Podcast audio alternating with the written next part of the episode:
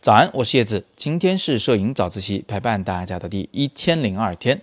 今天想跟大家谈几个关于光线的词哈，因为我现在在给我的书稿插图的过程中，刚好是插到了这个部分，所以想起来呢，跟大家重新来捋一下这几个词的含义，因为这几个词之间是有关联的，有的时候一不小心呢会被我们混在一起使用。今天我们从宏观上把几个词的意思和它们之间的联系过一遍，有助于大家梳理好自己的知识结构。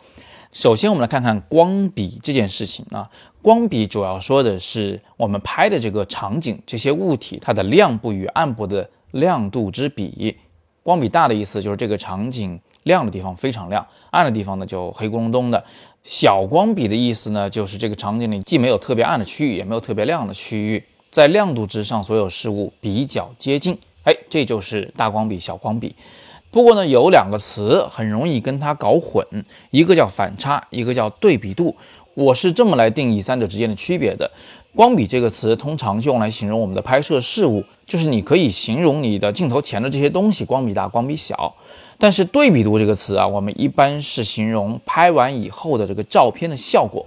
面对大光比的场景，我们很容易拍出对比度大的照片。哎，就是这么回事儿。最后，反差这个词呢，我们既可以用来形容被摄物体，也可以用来形容最后的照片效果。但是这个词呢，我建议大家不要多用，因为反差呀，它可以指光线上的反差，也可以指大小上的反差、质感上的反差、颜色上的反差，所以它属于一个不太严谨的、很笼统的一个说法。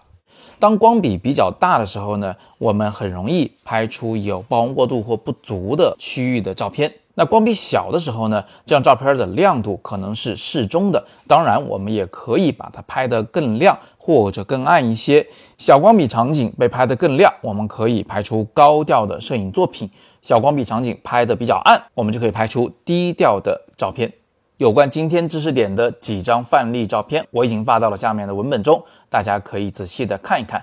摄影早自习第一千的获奖名单也已经挂在今天的二条里了，大家可以戳进去看一看。留言没有被精选的，或者是排名比较靠后的同学，不要灰心，我们特别增设了一个惊喜忠实听众奖，评选规则和获奖名单也在二条里。再次感谢大家的支持，摄影早自习会一直继续下去，希望能给大家带来更多的收获。今天是摄影早自习陪伴大家的第一千零二天，我是叶子，每天早上六点半，微信公众号摄影早自习，不见不散。